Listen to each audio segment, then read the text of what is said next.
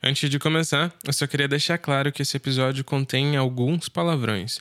Então, se você não gosta desse tipo de linguagem, talvez seja recomendado que você não ouça esse episódio.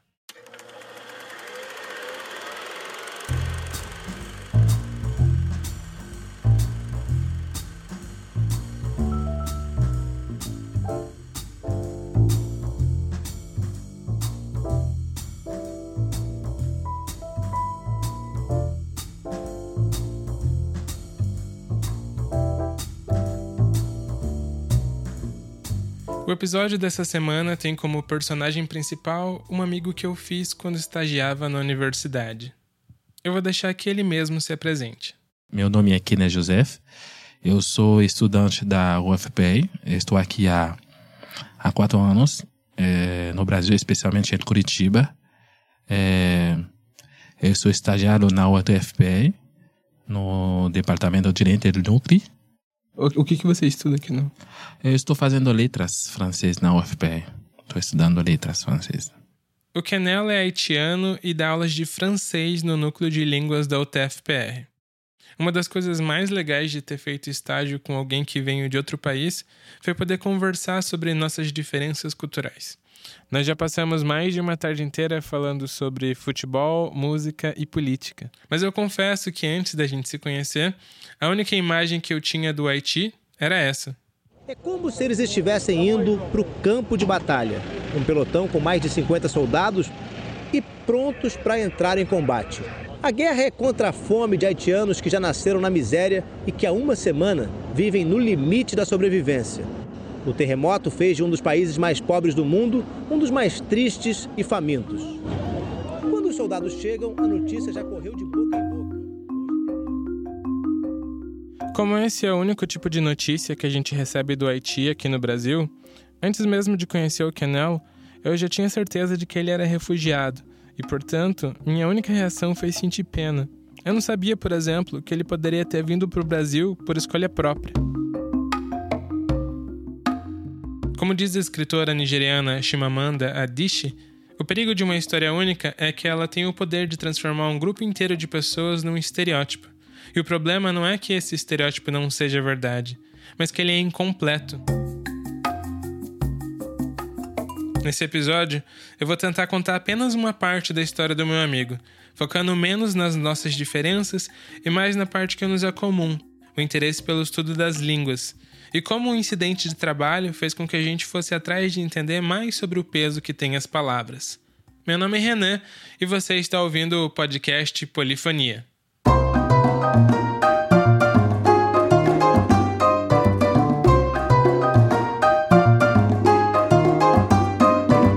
O Polifonia é um podcast sobre linguagem, ciência, tecnologia, mas acima de tudo sobre pessoas.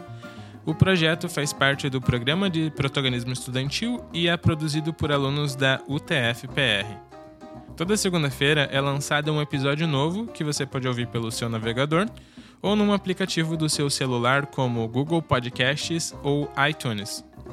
Se você tiver alguma crítica, elogio ou sugestão, pode entrar em contato com a gente pelo e-mail polifoniapodcast.gmail.com pelo WhatsApp no número 99994 2372. O Twitter é o arroba podpolifonia e o Facebook é facebook.com barra polifonia podcast. Lembrando que se você gostar do que ouviu, compartilha com os amigos, porque conhecimento não serve para nada se não for compartilhado. Agora fiquem com um episódio.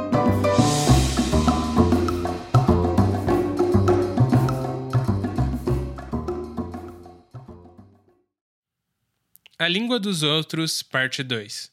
Você pode contar um pouco por que, que você saiu do Haiti e veio para o Brasil? Então, é o seguinte, eu vim para cá em 2013.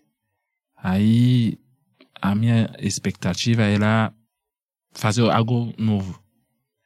É, fazer uma nova experiência, conhecer outro mundo e que naquela época o Brasil oferece, oferecia a oportunidade para os imigrante eu tive a, a oportunidade para conhecer o Brasil. Eu acho que era uma coisa legal para vir para o Brasil, conhecer o Brasil e me mudar para cá. e não é tão longe da como o Haiti faz parte da América Latina, perto da, é, da como se fosse da mesma região. E sempre eu quis conhecer o Brasil, eu tive essa oportunidade para conhecer o Brasil e mudar de paradigma. É, não tive uma razão específica, na verdade, para para vir para o Brasil. Era uma mudança assim. É, você não veio pensando em estudar, então você começou a estudar depois que. Olha, e eu na minha vida eu sempre eu sempre e, gosto de, de estudar e que eu tenho oportunidade oportunidade para estudar e eu estou estudando, mas o objetivo principal não era ah, eu vim para estudar, entendeu? Mas é, qualquer lugar que eu for, eu vou estudar. E que tem oportunidade para estudar aqui, eu estou estudando também. E no Haiti, o que você fazia antes de você mudar para cá?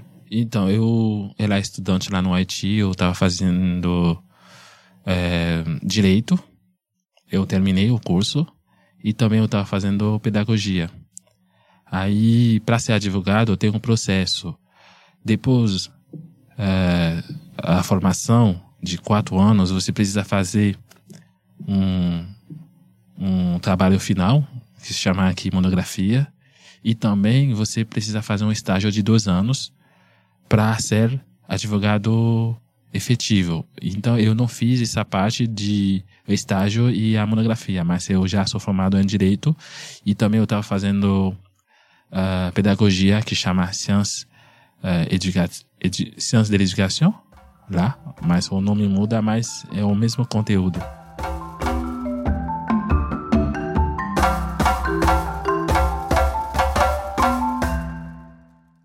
Você pode dizer um pouco como foi se adaptar para a cultura do Brasil? Olha, é, dentro do Brasil é como se fosse vários países no mesmo, no mesmo país. Aí sempre vai ser difícil no começo. É, se você pensar se adaptar, você vai. No começo sempre foi. Todo começo é, se revelar difícil. Mas se você quer se adaptar, você vai. É, sempre eu tive é, convivência com brasileiro. Isso me ajuda para entender como funciona a cultura brasileira. Porém, eu eu tenho que entender que eu estou no sul do Brasil, não é o Brasil. Se eu for no, no, numa outra região do Brasil, eu vou precisar é, me adaptar de novo, porque o Brasil é grande, é, é, o começo foi difícil, mas eu me adaptou é, facilmente. Eu acho que não foi tão difícil. Uhum. E tem alguma coisa que você gostou mais da, da, da, nossa cultura e outra coisa que você não gostou tanto? O que eu acho que, que é legal é a, é a, a, a diversidade, é, o tamanho da diversidade que existe no Brasil, que, que eu acho que é uma coisa incrível. Esse eu gosto disso porque o meu país é pequeno, não tem tanta diversidade cultural é, essa diversidade cultural que existe no Brasil, eu acho que é a coisa que eu gosto. Tanto na, na, na, na fala, na, na, na, na maneira de se vestir, de comer. Essa diversidade existe, de fato. E o que você não gostou? Tem alguma coisa que você não gostou? Olha, não vou dizer que é uma coisa que eu não gosto, porque se você tem que lidar, é que tudo não dá certo. Mas eu acho, eu tô olhando mais é, o lado positivo, o lado legal do Brasil. Eu não estou olhando, me desculpa, eu nunca olhei o lado o negativo do Brasil. Porque o mundo tem problema. Eu não estou aqui para olhar o lado negativo do Brasil. Claro que tem coisa que eu não vou gostar, mas eu nunca parei para pensar o que eu não gostei do Brasil, o que eu não estou gostando do Brasil. Eu tô, eu tô olhando o que é melhor que está no Brasil. Uhum. É, não significa tudo é perfeito, tudo é legal, mas eu estou olhando as coisas mais é, legais do Brasil.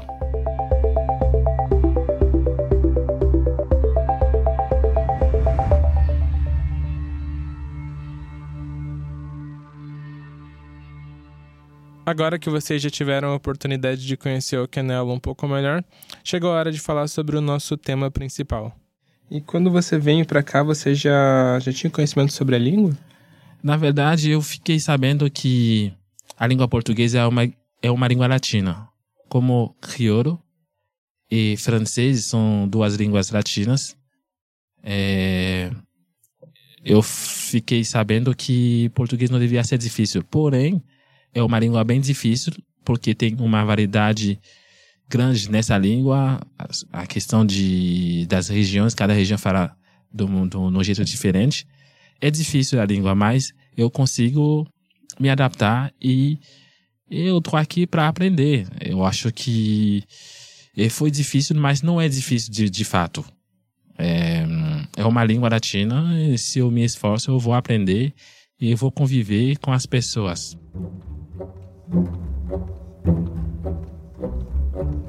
No segundo episódio do Polifonia, sobre português para falantes de outras línguas, nós vimos que a ideia de que o português seja uma das línguas mais difíceis de se aprender é um tanto errada porque não leva em consideração o seu uso real. Ou seja, se é difícil ou não depende de cada falante. Nesse episódio, nós vemos como um imigrante que já está por aqui há quase quatro anos fez seu dever de casa.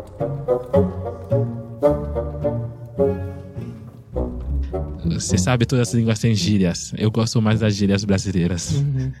É, pra mim, eu acho muito, muito massa. Uhum. Então, você já está há quatro anos aqui no Brasil. Então, acho que você já se apropriou um pouco da, da língua já. Você já usa as gírias, usa inclusive palavrão. Você fala muito palavrão. Sim, sim. Na fala do, do dia a dia, eu uso muito palavra. Por exemplo, trabalhar, as pessoas é, que, que usam, falam, ah, vamos trampar, vamos trabalhar.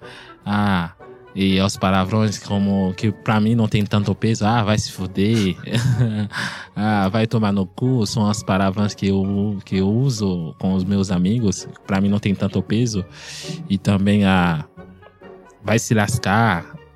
São muitas palavras que eu estou usando que às vezes para um brasileiro tem mais peso e para mim não tem tanto peso. Como é, puta que pariu, que porra é essa? São as palavrões que eu uso com meus amigos que pra mim não tem peso, mas eu acho que é muito bonito também.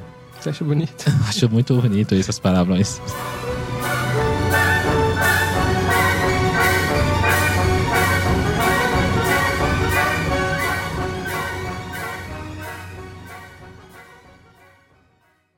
Eu não sei vocês, mas eu pessoalmente, quando estou conversando com alguém que eu não conheço direito, só falo palavrão depois que a pessoa fala primeiro.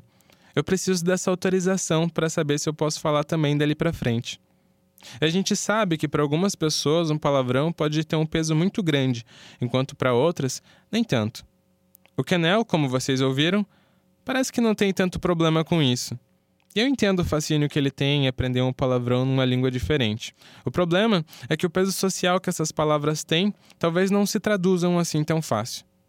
Para entender um pouco melhor sobre esse assunto, eu conversei com a professora Marina Lagroski, que é doutora em Letras pela Universidade Federal do Paraná e professora da Universidade Estadual de Ponta Grossa, e estuda palavrões academicamente. Você poderia começar definindo o que é palavrão? Eu sei que a senhora faz a, a, distinção entre palavrão e ofensa. A senhora poderia falar um pouco sobre isso também? Ah, legal. Eu tenho pesquisado, comecei faz pouco tempo, acho que deve ter uns dois anos que eu trabalho com isso só. No, minha pesquisa de graduação, mestrado, doutorado não era relacionada a isso. Então, ainda estou bem no começo da pesquisa, né?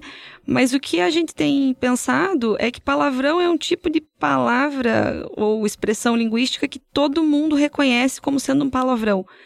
E ofensa é algum uso linguístico que as pessoas vão entender como sendo ofensivo em determinados contextos, grosso modo. Te explico. É, eu posso ofender uma pessoa chamando ela de qualquer coisa que possa soar ofensivo naquele contexto.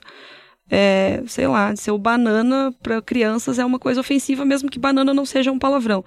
Em compensação, um palavrão, a princípio, poderia sempre soar ofensivo. Mas o que a gente tem percebido é que não necessariamente. Né? Às vezes você pode usar palavrões para se sentir mais próximo do público com o qual você está falando. Então, é, não necessariamente eu usar aquela palavra vai traduzir aquilo numa ofensa. Por que, que eu faço essa distinção? Porque acho que a princípio as pessoas pensam em palavrão e ofensa como uma coisa só, né? Porque muitos palavrões são usados para ofender. Você pensa naquela situação clássica de jogo de futebol, as pessoas estão bravas, elas largam palavrões, né? Mas a gente percebeu, né, com uma, uma pesquisa que eu rodei na internet, com o formulário do Google, que as pessoas diferenciam, mesmo um falante leigo, assim, ele consegue diferenciar o que é uma ofensa do que é um palavrão. No sentido de que você pode ser ofensivo sem usar um palavrão, pode, ser, pode usar um palavrão sem ser ofensivo. É, outra pergunta que eu tinha preparado aqui é se a senhora consegue dizer, não sei se está dentro do ramo que a senhora estuda, mas a necessidade que a gente tem de usar palavrão, senhora tem alguma? Ah, então, parece que eu ainda não fui muito a fundo nisso, mas assim, o, o que a gente entende da neurolinguística é que tem áreas no cérebro que são dedicadas, especializadas, melhor dizendo, a formar linguagem, né? Tanto a processar quanto a formar as expressões mesmo e as, e as sentenças. Essas seriam as áreas é, de Broca e Wernicke, grosso modo. E me parece que quando as pessoas estudam palavrões, elas notam que as áreas do cérebro que são ativadas quando uma pessoa está falando palavrão ou né, numa situação de raiva, assim, são áreas do sistema límbico. Quer dizer, o sistema límbico ele é acionado para fortes emoções e está sendo acionado quando a pessoa está usando determinado tipo de palavra. O que nos faz pensar que o palavrão não chega nem a ser processado por essas áreas da linguagem. Ele parece ser formulado e processado numa parte de emoções mesmo. Seria mais ou menos aquela coisa do sei lá, você pisou na pata do cachorro e ele dá uma ganida, você chutou o dedinho, né, chutou a quina da, da mesa com o dedinho e você fala um palavrão. Porque você não pensa em formular uma coisa é, muito elaborada, né? Você só tá ali agindo meio que num, num reflexo.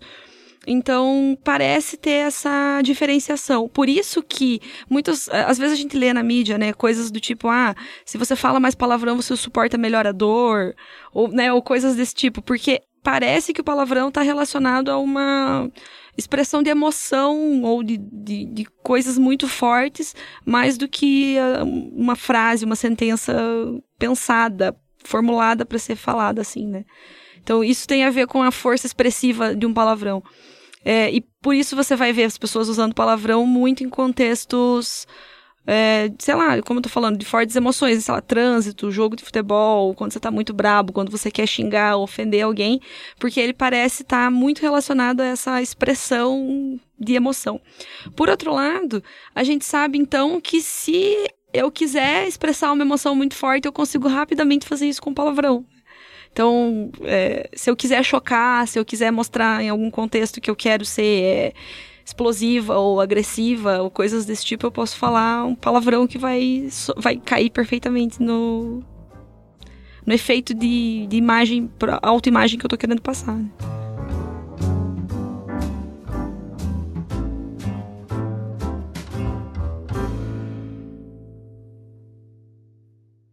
De volta pro Kenel. Mas o palavrão em francês ou em crioulo, você, tipo, você sente o peso, você. É, se fosse em crioulo, o francês tem mais peso. Eu não falo palavrões em francês nem em crioulo, porque eu acho que tem mais peso para mim. É, em português eu acho que é mais, mais gostoso, mais leve. Mas em francês, não sei. É, falar para uma pessoa vai te faire foutre é, é um pouquinho. É um pouquinho tem peso, é, vai te faire enculer, como você pode falar, vai tomar no cu, é muito. Tem. Que eu, eu posso contar quantas vezes que eu, eu uso essas palavras em francês, porque eu nunca tinha usado essas palavras em francês, porque não é só. Essas palavras são proibidas pelas, pelos pais, mas que o peso que, que, que, que carrega na pessoa é, diz muita coisa.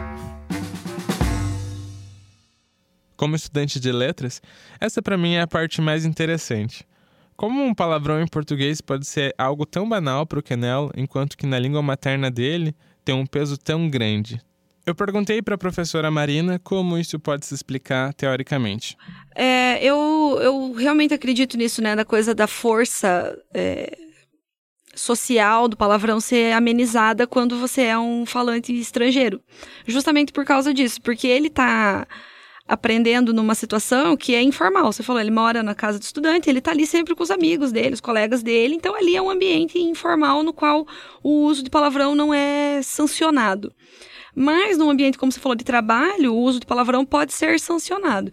Alguns palavrões para o falante nativo são mais fortes do que os outros por conta da cultura na qual a gente é criada. Então eu vou dar um exemplo pessoal meu. Tem um palavrão que eu não falo, que é, é o órgão sexual feminino. Eu não consigo falar esse palavrão. É, nunca falei, não falo, acho horrível. Por que, que eu nunca falei, não falo e acho horrível? Provavelmente porque eu fui criada num ambiente no qual isso era vetado.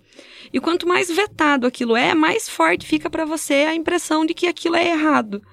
Isso é, assim, de novo, língua como comportamento. Tem muitas outras coisas que também foram vetadas, né? Por exemplo, você não pode roubar, você não pode deixar comida no prato, sei lá, coisas que você é criado para aprender daquela forma. Então eu não, não posso falar esse palavrão, não falo e acho tenebroso. Meu marido fala e para ele é completamente normal. E eu achava que isso podia ser, ah, não, porque eu sou uma mulher, né? Não, conheço mulheres que falam esse palavrão e elas não acham nenhum problema, acham até bonitinho. É, é muito engraçado quando eu trago à tona esse assunto dizendo que eu não falo esse palavrão. E aí o que acontece? É, você é criado para que determinadas coisas sejam vetadas. Um exemplo que eu gosto muito de dar é tipo assim: na década de 80 era comum você se referir a uma pessoa como aidético. É, você vê lá as manchetes, né? O Cazuza é aidético, o Renato Russo é aidético. Hoje essa é uma palavra que a gente não fala. A gente não se refere a uma pessoa portadora de HIV como aidético. Mesmo uma pessoa que está com AIDS, que é a doença, né, e não só o vírus, a gente não chama de aidético, a gente chama de, sei lá, acho que uma pessoa que tem AIDS. É, tô um pouco por fora desse vocabulário. É, mas qual que é a ideia? Você lê lá numa matéria dos anos 90 aidético, você vê aquela palavra, você pode consultar um dicionário, alguém vai te falar o que, que é, você vai saber o significado e não significa que você vai usar essa palavra. Porque hoje, socialmente, ela é vetada, como muitas outras são. É... E, e, a cada vez a gente percebe que tenta, vem uma, uma onda nova de palavras que vão sendo vetadas e, e palavras que vão sendo permitidas. Que era aquela história do portador de deficiência que essa é uma coisa que hoje as pessoas com deficiência odeiam que você fale portador de deficiência, porque ela diz, olha, eu não estou portando a minha deficiência aqui e eu deixo ela ali na, na gaveta daqui a pouco, né? Não é uma coisa que eu estou portando, é uma coisa que faz parte de mim. Então aí muda a nomenclatura, ah, agora eu digo que eu sou uma pessoa com deficiência. É, de novo, porque essas coisas são é, socialmente vetadas. Quando você está num contexto de língua estrangeira, você está imerso em muita coisa você está imerso eh, principalmente numa cultura que você vai demorar muito mais tempo para dominar do que você vai demorar para dominar o léxico da língua. Então parece que a gente aprende. Eu estou falando muito de orelha aqui, porque eu não entendo muito da, da coisa da aquisição de língua estrangeira. Mas você vai dominando em camadas. Né? Você vai dominando determinadas coisas antes de, de, dominar determinadas outras. Então é isso. O, o cara pode aprender quais são os palavrões, ele pode aprender, tipo assim, a lista de palavrões da língua, quais contextos são ok de falar palavrão, quais contextos não são, e mesmo assim, num contexto ok, ele mandar um palavrão que vai assustar os próprios amigos dele que estão ali, né? Justamente porque ele não tem o peso social daquela ofensa. Então, acho que a gente tem também isso, assim, uma escala de palavrões mais leves para os palavrões mais pesados. Para mim, esse é tão pesado que eu não falo. Para outras pessoas, não. Ele é um palavrão leve, que é o que você fala, como todo mundo me diz, quando se chuta lá a quina da mesa. Então, o que me parece é que pode ser que ele não domine exatamente o, a situação social, não, não exatamente situação, mas o, o conjunto de penalidades sociais que ele pode estar tá acionando ali, né? Porque a gente faz esse tipo de avaliação do falante, né? Quando o cara fala, sei lá, porta, ou o cara fala porta, você tem. Um, não, não é um preconceito, mas assim, você tem uma mínima caracterização que você vai fazer daquela pessoa. Se ele fala porta, ele vem de um lugar. Se ele fala porta, ele vem de outro lugar. Preconceito seria a partir do momento que você falasse, ah, o cara fala porta, ele tá falando errado, ou ele é um babaca, sei lá. Não, não é disso que eu tô falando. Você pode fazer uma avaliação do cara que fala porta, sabendo que ele vem de determinado lugar. Aí, assim, um cara que fala merda num podcast, você também faz uma avaliação. Né? Um cara que tá dando aula e no meio da aula solta um puta que pariu, você também faz uma avaliação. Da mesma forma que você faria uma avaliação de uma pessoa que fala destarte, outro sim. É, a gente tá, enquanto falante, a gente está sujeito à avaliação dos outros pelos usos linguísticos que a gente faz. E isso é uma arte difícil de dominar. Mesmo se você for olhar em pessoas falantes nativas, né? Talvez uma criança de 12 anos, pré-adolescente de 12 anos, ainda não tenha sacado esse tipo de nuance, né? De como que ele fala com uma pessoa, quer, né? quero dizer, é uma habilidade tardia da gente adquirir. Essa coisa do skill social que está ligado ao jeito como você fala. Eu acho realmente que isso é uma coisa tardia de a gente adquirir, porque às vezes a gente até vê assim pessoas do ensino médio é, tirando sarro da outra porque ela fala de determinada forma. Então, ela ainda não se ligou que falar de determinada forma pode ser influenciador ali na, na imagem dela. Então, acho que tem a ver, né, sumarizando, com o fato de que ele não passa a emoção do, do palavrão em língua estrangeira da forma como ele passa na língua nativa. Ele, né, porque ele não está gerando ali no, no sistema límbico, né? Tem a ver com as situações sociais nas quais ele está imerso, mas ainda não dominou por completo. E é engraçado você falar que ele não fala o palavrão na língua dele, mas aí fala em português, porque parece justamente isso, assim, tá amenizado. Uhum. E talvez. A sociedade é muito louco, né? Talvez até o fato dele estar tá na presença de pessoas que conhecem ele de uma maneira diferente. Entende? Talvez na frente da família ele não fale. Nem em português, nem em língua estrangeira. Digo, nem na língua dele, nem, na, nem em português. Porque, ah, na, pra família ele não é uma pessoa que fala palavrão. Ah, mas daí pros amigos ele não quer parecer o conservador careta, sei lá, então aí na frente dos amigos ele fala. É, é, é muito o jogo social que a gente faz com os usos que a gente. Não vou dizer escolhe, né? Mas com os usos que a gente faz.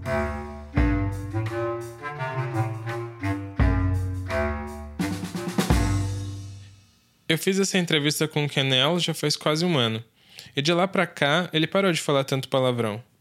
Como disse a professora Marina, aprender a dominar situações sociais de uma cultura diferente pode levar um tempo.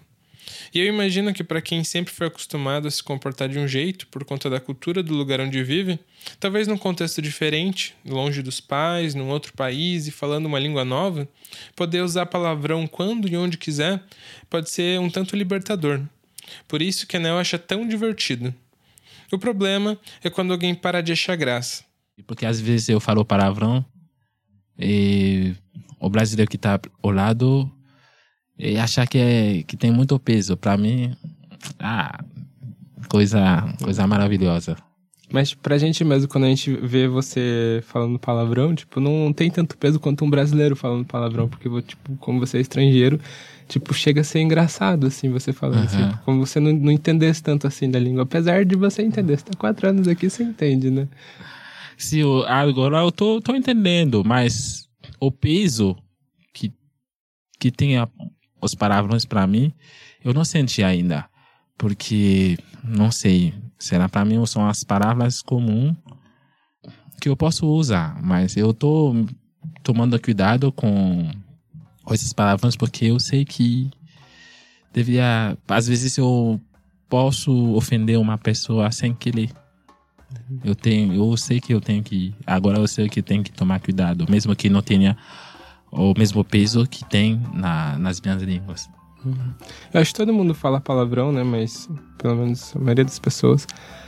É, mas acho que tem é, o ambiente, né? Você tem que cuidar dependendo do ambiente. Tem ambiente que você pode usar mais assim, sem pensar muito, e tem ambiente que você não, não, não pode usar tanto assim. Tipo, acho que a única coisa é você cuidar assim dependendo do, do lugar que você tá. Uhum. E com quem você tá falando também. Uhum. É, eu acho certo. É, sim, mas às vezes é, sai uma palavra assim, num ambiente que não deveria falar e sem querer. Porque para mim, é, acho que é uma palavra que você usa o dia a dia.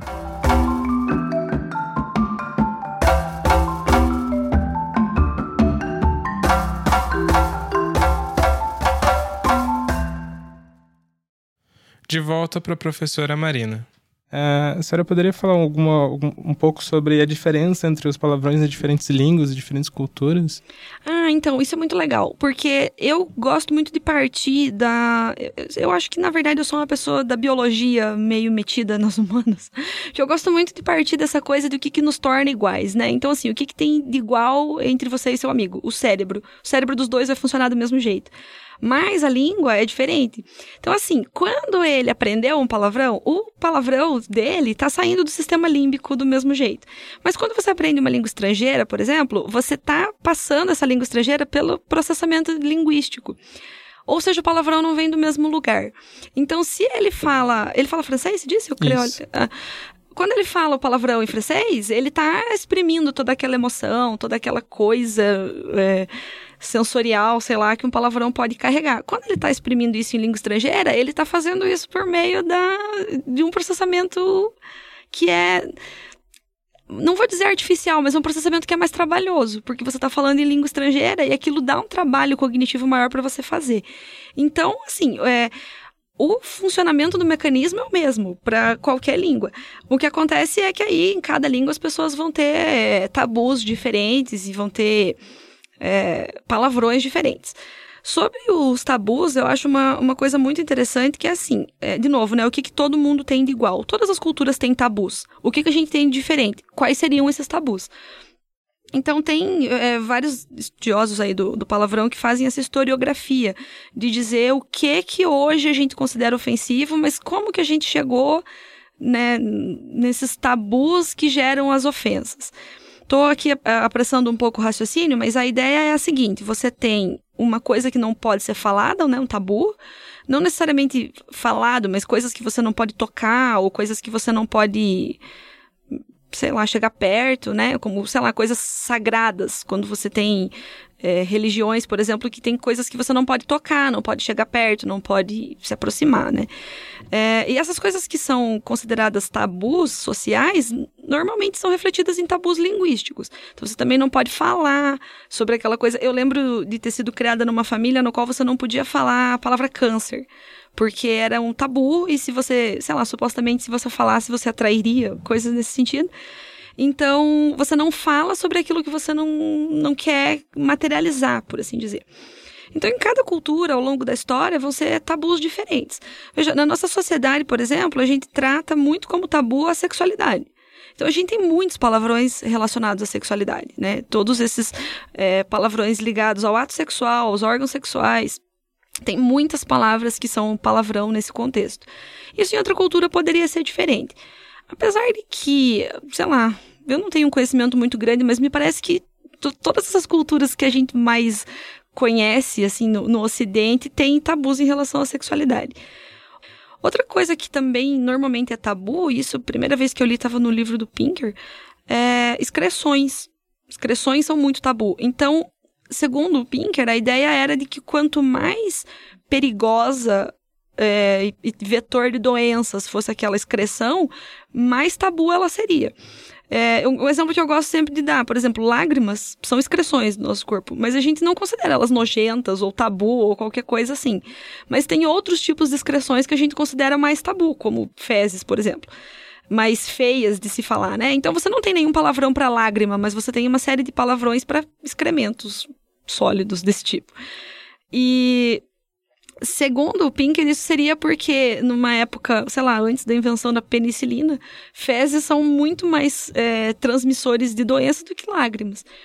Outra coisa que ele fala é que a gente pode perceber esse nível de tabu também em relação ao quanto você secretaria essa excreção em público. Então, por exemplo, é, algumas pessoas ainda têm esse mau hábito né, de cuspir na rua.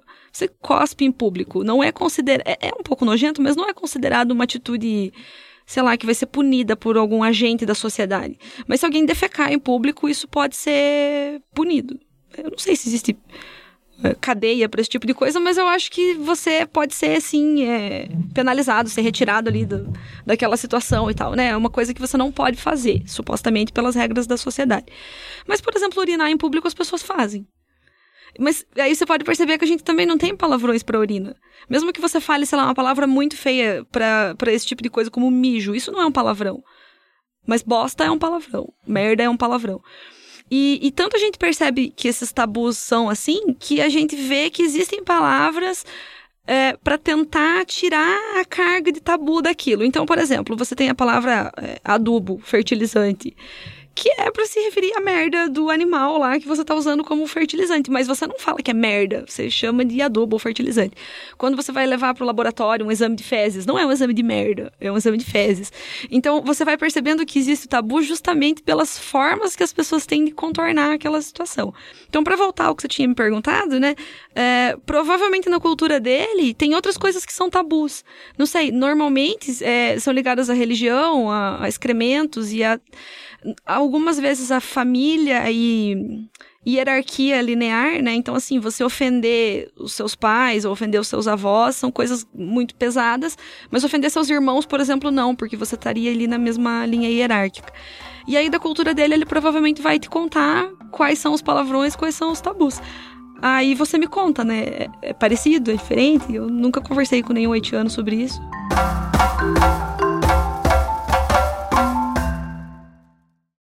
Eu disse para a professora que, pelo que o Canel me contou, os palavrões e os tabus da cultura deles são bastante parecidos com os nossos. Eu marquei alguns, é. Fils de pute, que seria a mesma uhum. coisa que o nosso, e vai. Como é que é? Vai te faire que seria uhum. o nosso. Uhum. Não sei, a gente não pode falar palavrão no programa? Pode. Ah, então é, é, é o vai tomar no cu, né? Sim, isso. Eles têm, eles têm várias culturas mesmo. E esse é interessante porque ele é ligado a um tabu grandíssimo da nossa sociedade, assim, um tabu enorme que tem a ver com é, sexualidade e representação do papel de gênero. Eu acho que é meio por aí. Porque você vê que o, o tabu não é nem tanto a pessoa ser gay. O tabu é o fato de um gay não representar o papel masculino que se espera de um homem aí na sociedade, né? Então aí o, o vai tomar no cu, por exemplo, não é uma ofensa tão grande para uma mulher, me parece é ofensivo, mas parece que o, a carga ela é mais direcionada a, a um homem, porque isso seria um problema para quem é um heterossexual padrão aí. Uhum. Para uma mulher, aí tem o, o, sua puta e coisas desse tipo que vão aí na no papel de gênero da conduta social de uma mulher. E aí quando você para para pensar nisso, você vê que o tabu do não é da sexualidade, mas da realização da sexualidade só é um tabu pra mulher. Porque você vai ver tantos desses palavrões, é, sei lá, puta, piranha, piranha nem palavrão, mas é, nessas coisas, né, de, de, xingamentos que são direcionados à mulher, necessariamente tem a ver com o fato de ela ter uma vida sexualmente ativa. Enquanto que para um homem que tem uma vida sexualmente ativa, as palavras não são consideradas palavrão. Né? Você pensa assim, ah, que tipo de palavra eu vou usar para descrever um cara que fica com todo mundo? Ah, sei lá, ele é um pegador, ele é um garanhão, sei lá, essa é meio velha já. Mas que tipo de palavra eu vou usar para descrever uma mulher que fica com todo mundo? Ah, é uma galinha, uma vaca, uma puta. Uhum. Nenhuma dessas palavras é enaltecedora. Tipo, ah, ela é uma comedora, ela é uma. Né? Não tem. Tem algumas que estão começando a surgir agora, que a partir dos movimentos eh, sociais as pessoas estão começando a pensar nisso, mas elas não são assim consagradas pelo uso popular, né? Se você parar qualquer pessoa na rua e perguntar para ela, ah, como que a gente chama um cara que fica com todo mundo? Como que a gente chama uma mulher que fica com todo mundo? Você percebe uma carga positiva e uma carga negativa nessa, nessa situação. Que é uma coisa que eu acho muito interessante também, porque, voltando a falar da coisa da cultura, né? Isso só reflete uma coisa que é um comportamento social. A língua não veio primeiro. Eu estou aqui divagando um pouco, mas quando a gente fala, por exemplo, ah, que a língua oprime, a língua é, tem essas, essas formas de, de opressão, a gente está pensando que a língua faz isso primeiro, né? Primeiro a língua oprime, então depois a gente oprime. Quando na verdade a gente tem essas coisas e a língua só reflete. É por isso que a gente tenta mudar a língua na medida que a gente muda o comportamento. Mas se você mudar só a língua, você não vai mudar o comportamento. Entende? Vamos, vamos supor, agora a gente não pode mais criticar uma mulher é, que tem uma vida sexualmente prolífica, né? Você não pode dizer que isso daí é ruim. Então agora a gente vai abolir as palavras e as pessoas vão parar de dizer que é ruim? Não. Primeiro você muda o comportamento das pessoas, explica por que, que isso não é ruim. E aí, quem sabe, com o tempo as pessoas comecem a achar que isso não é uma ofensa. Como aconteceu, por exemplo, com é, o movimento negro, que encabeçou a palavra preto e preta para se referir a si próprio. Né? Isso sempre foi, tô falando, né, mas assim, sempre foi usado como uma ofensa. E a partir do momento que essas pessoas dizem, não, eu não acho isso uma ofensa, elas ressignificam. Não quer dizer que a sociedade como um todo ressignifique e tal, e não quer dizer que as pessoas parem de usar isso como xingamento. Mas se a pessoa para de aceitar isso como um xingamento, quem sabe isso perde a força. Eu vi acontecer é, com a palavra gorda também, né? As mulheres gordas têm falado muito isso, assim. Tá, vai, pode falar que eu sou gorda porque essa é uma característica minha, não vou mais me ofender com, essa, com esse comentário.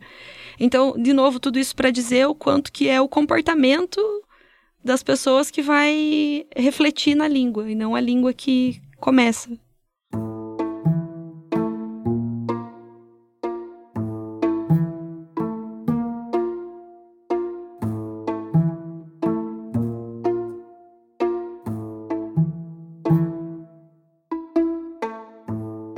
Posso pedir mais uma coisa? Aham. Não sei se a gente pode fazer isso. Você pode ensinar algum palavrão em francês?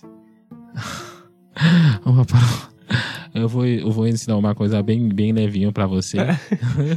pode ensinar as pesadas. Ah, o que, que você queria? Me, me, dá, me diz uma palavrão em, em, em português que você queria Mas saber em tem, francês. tem equivalente no francês? Não sei. Eu vou tentar. Tipo, quando você tá muito brabo com alguém, assim, qual que é, tipo, a, a palavra, principal palavrão que vem na sua cabeça? Ah, wow.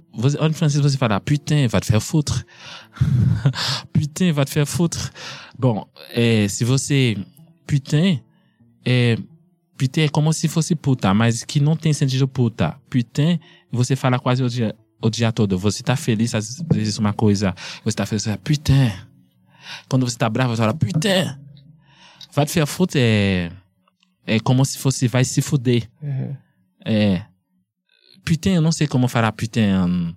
Não é puta, é putz. Putz, ah, sim. É putz. É putain, vai te faire foutre. É como se fosse. é, vai se fuder. Vai longe. Uhum. Vai se fuder. Uhum. Putain, vai te faire foutre. É. Mas é muito. Eu acho que falar isso com um amigo é foda.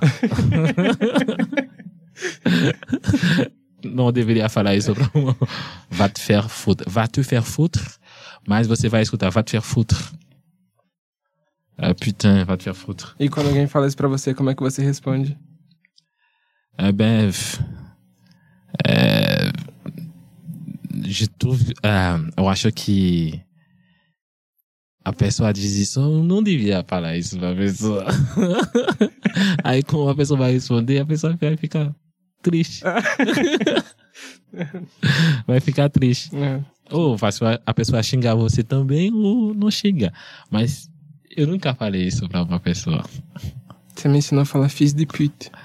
Ah, filho de puta é, é forte também. É filho da puta. pra mim, filho da puta, como é um pouco parecido com, com francês, eu entendi. É fils de pute. Hum, fils de pute é forte. Deveria ser forte então, no Brasil também. Ah, mas o que eu vi aqui, que você chama, ah, filho da puta, chega aí. Eu já escutei isso. Ah, fils de pute, vem ici. a gente não fará isso. Não é um termo carinhoso em francês? Que a gente pode usar o filho da puta também como um termo carinhoso também. Pode Carinhoso. ser tanto pro mal quanto pro bem. não, em né? francês o que eu saiba, não. Não. Não, você usa é, pot, como se fosse amigo, mec. É frangin, como se fosse frère. É, frangin é amigo, que são as gírias. Frangin, mec, mon pote, Uhum. são as palavras para dizer é, como se fosse amigo, Hum. como vocês falam. Mas é coisas culturais. Mesmo que a gente fale francês, a gente não use a mesma ah, gírias do que Canadá, França ou Uhum. Bélgica, outros países que falam francês. Uhum. Porém, é, dá para entender as gírias de todos esses países francófonos Uhum. que falam francês. Mas eu acho pesado, devia ser pesado para todos os francófonos que estão ouvindo agora. Não é fácil. E em crioulo, tem muito palavrão? Tem, tem, mas é, crioulo é uma língua que, que tem muito a ver com a língua francesa. Se você palavrão, um, uma palavra é, em francês ou em crioulo quase vale o mesmo peso. Não tem como. Mas é, eu acho que vocês usam mais palavras brasileiros. E os portugueses também. É, um, é, um, é uma coisa que vocês pegam dos portugueses. Eles usam muitas palavras também. eu, que eu saiba.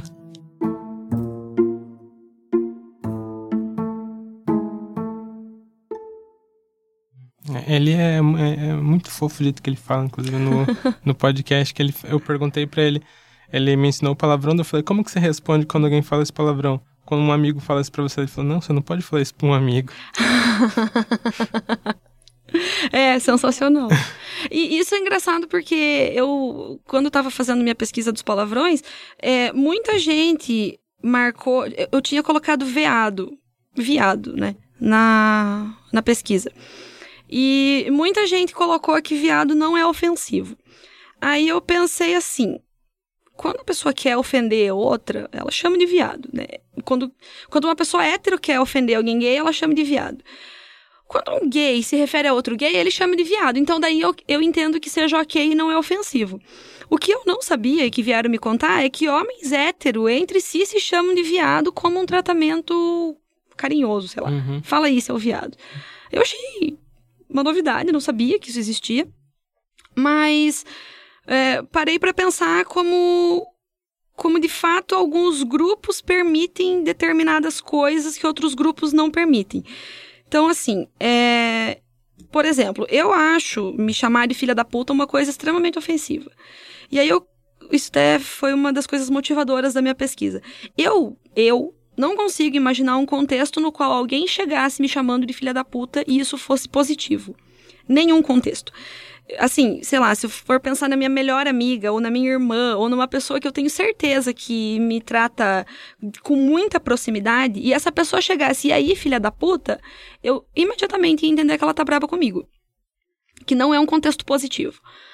Um homem parece que não tem essa sensação. Um homem médio, assim, na minha pesquisa, parece que não tem essa sensação. Parece que você chega e aí, filho da puta, é ok. É, ou então, sei lá, é, o cara chega e aí, seu corno. E para mim chegar se é isso a corna, eu acho que a pessoa tem alguma coisa para me contar. Entende? Não acho, nunca eu ia conseguir interpretar isso como uma coisa neutra. Então, quando o homem hétero se refere ao outro homem hétero, como e aí seu viado e isso é ok, para mim isso é muito difícil de interpretar. Não enquanto pesquisador, enfim, enquanto pessoa. Para mim isso seria muito muito esquisito.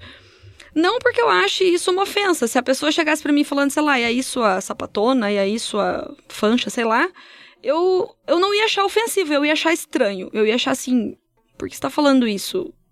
Tem alguma coisa para me contar? Você viu alguma coisa, né? Uhum. Não, não soa para mim como simplesmente um cumprimento como, ah, e aí, sua louca, e aí, uhum. miga, sei lá qualquer E aí, professora. Nunca soaria neutro. Essa aqui é a questão. E aí, pros homens héteros, se chamar de, de viado soa neutro. Isso eu achei bastante curioso. Uhum. Fiquei pensando nessas coisas, quais coisas você não fala para um amigo, né? Que mesmo que seja teu amigo, quer dizer, mesmo que esteja num, num contexto muito próximo, se a pessoa mais próxima que você tem, você não fala isso pra ela. Uhum. É, eu acho que eu, eu, também, eu tive que me adaptar, assim, nesse meio masculino, porque eu também venho de uma família evangélica, a gente não fala palavrão de jeito nenhum. Meu pai, em vez de falar, sei lá, ele fala cacilda, alguma coisa ah, assim, sei. não fala palavrão. Putz, grila. É, tem o, o, o, as interjeições de evangélico, assim, sabe? Que são religiosos que não são palavrão, que é pra colocar no lugar de palavrão, mas eles não falam palavrão. E daí, para entrar, acho que no meio dos amigos, acho que eu tive que me adaptar, assim, que, ah, homens chamam outros homens de filho da puta, então acho que é ok não, eu não preciso ficar ofendido, assim, quando alguém me chama de filho da puta. Ah, mas rolou de você ser chamado e ficar ofendido? Sim, no começo sim. Daí, no, a partir do momento você tem que se adaptar, assim. Sim. É. Que é o meio que a gente vive, assim. É, é, legal você falar isso porque, assim, o evangélico também tem o sistema límbico, né? Também tem a dor, também tem a emoção, mas ele tem o veto daquela palavra que ele não pode falar. Eu lembro muito de uma vez que a minha mãe xingou e ela falou, tipo, filho da polícia. E aí eu falei para ela, mãe, o que, que você tá falando? E ela disse, não, não falei nada, não né? Eu entendi aquilo como uma coisa, expressão é, de tabu, assim, uma coisa vetada, mas eu não entendi que o, o, conteúdo lexical salvaria, entendeu como? Tipo assim, eu vi que ela xingou, não é porque uhum. ela não falou a palavra que aquilo parou de ser o xingamento. Uhum. E inclusive justamente pelo fato da gente ter essa coisa da emoção muito atrelada, você pode ver que crianças aprendem palavrão com muita facilidade. Porque elas, me parece, elas percebem que aquilo veicula mais do que simplesmente um significado, aquilo veicula uma emoção, uma força é, proposicional, né, para usar o termo técnico, mas ela veicula uma força expressiva. Eu lembro muito de uma vez que eu tava conversando com uma amiga e o neném dela tava brincando do lado e ele tava fazendo um barulho enorme, com batendo uma tampa de panela no chão, e a gente conversando e ele não tava supostamente prestando atenção. E aí eu falei um putz, lá no meio, a hora que eu falei, ele parou de bater a panela e repetiu. É, era, era o palavrão politicamente correto, uhum. mas ele sacou na hora que era uma palavra especial, sei lá. É muito legal isso.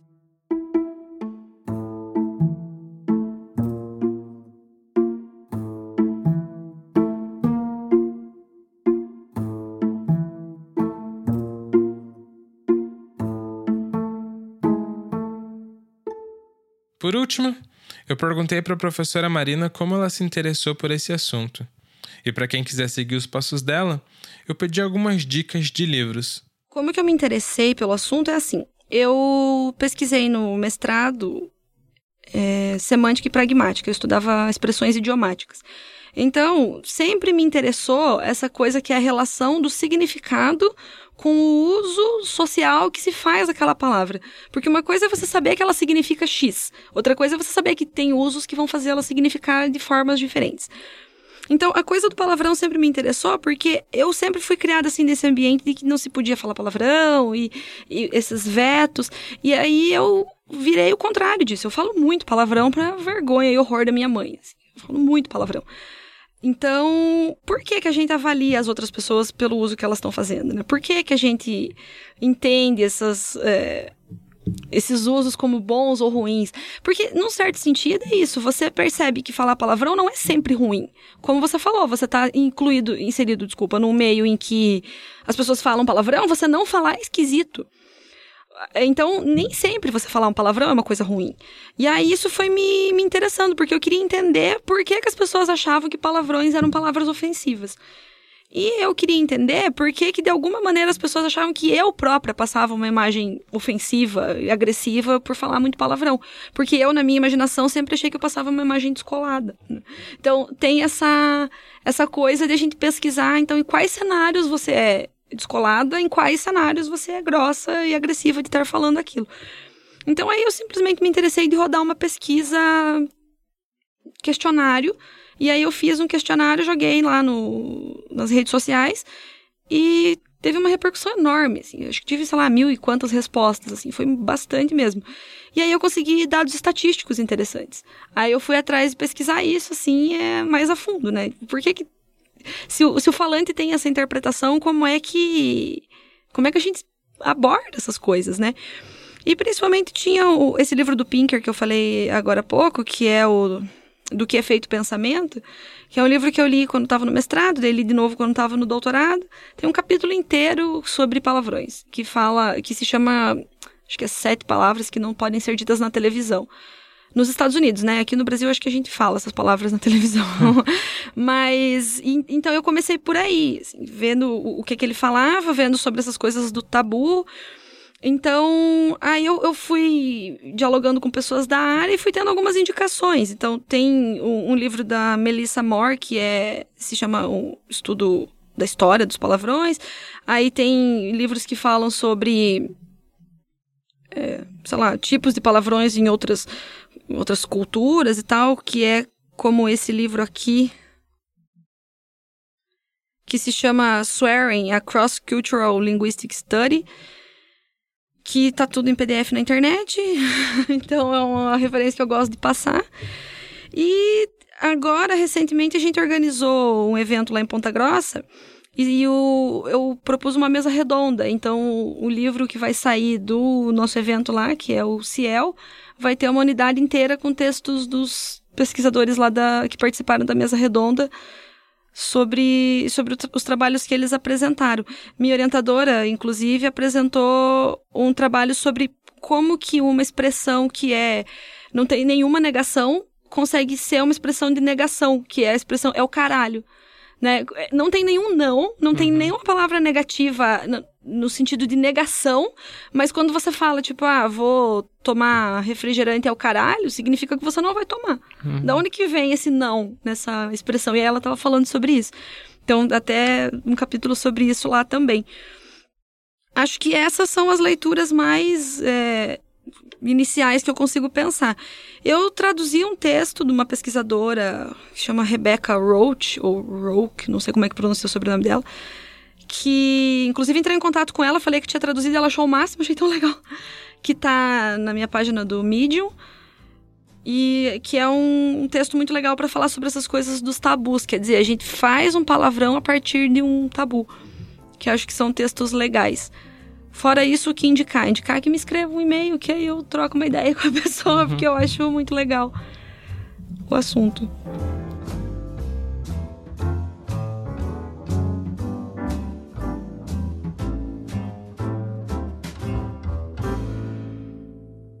Voltando agora para o Kenel. É, então, só para concluir, depois de você terminar a graduação aqui no Brasil, você pretende continuar aqui? Você pretende fazer o que depois? Olha, é, depois de eu terminar a minha graduação, o que eu pretendo fazer é, é um, um master, que é chama master aqui também. Uhum, mestrado. Mestrado. Eu pretendo fazer mestrado, mas eu não estou pensando em fazer um mestrado no Brasil, na verdade. Eu acho que conhecer outro país para fazer um mestrado seria legal. Porém, eu posso também fazer no Brasil. Eu não defini ainda o lugar que eu tenho que fazer o, o mestrado, mas eu acho que a licenciatura que eu estou fazendo aqui é uma coisa maravilhosa, que eu gostei muito, e a diversidade, que eu aprendi muitas coisas do, das outras pessoas, meus colegas da universidade, dos estágios também, das universidades UFPI e UTFPI também. É, mas é, não significa que é, eu tenho um preconceito sobre o mestrado daqui. É só para mudar de paradigma, para mudar de, de, de lugar, conhecer outras pessoas que eu pretendo fazer um mestrado num outro país, uhum. ou provavelmente no meu país também. É isso que é, você quer? Gostaria de deixar algum recado, falar mais alguma coisa? Ai, eu acho que hum, todos os migrantes que estão no Brasil têm que saber que é, no começo não vai ser fácil, os migrantes que estão vindo, que estão aqui, que não vai ser fácil, mas eu acho que o Brasil é um país legal para viver e os brasileiros também são bem acolhi acolhidos. Acolhedores. Ac acolhedores. E que vai ter no começo um choque cultural. Só lida. Porque a vida é feita de conflito. Não dá para fugir de conflito. É como lidar com, com o conflito. Na casa, na escola, nas instituições, sempre vai ter conflito. É, vamos trabalhar junto para que o Brasil seja a mãe que ele pretende e você sabe que a mãe só cuida uh, dos filhos mais fracos. Os migrantes sempre parecem mais fracos. É, tomara que o Brasil é, conseguir lidar com esse tipo de, de diversidade que ele, que, que ele tem dentro do país e as pessoas que estão vindo. É tudo isso que eu poderia falar sobre, sobre essa entrevista e eu acho que foi bem legal, obrigado. Não, eu que agradeço, obrigado. foi um prazer de estar com vocês. Foi um prazer também, Kenan. Obrigado. Obrigado.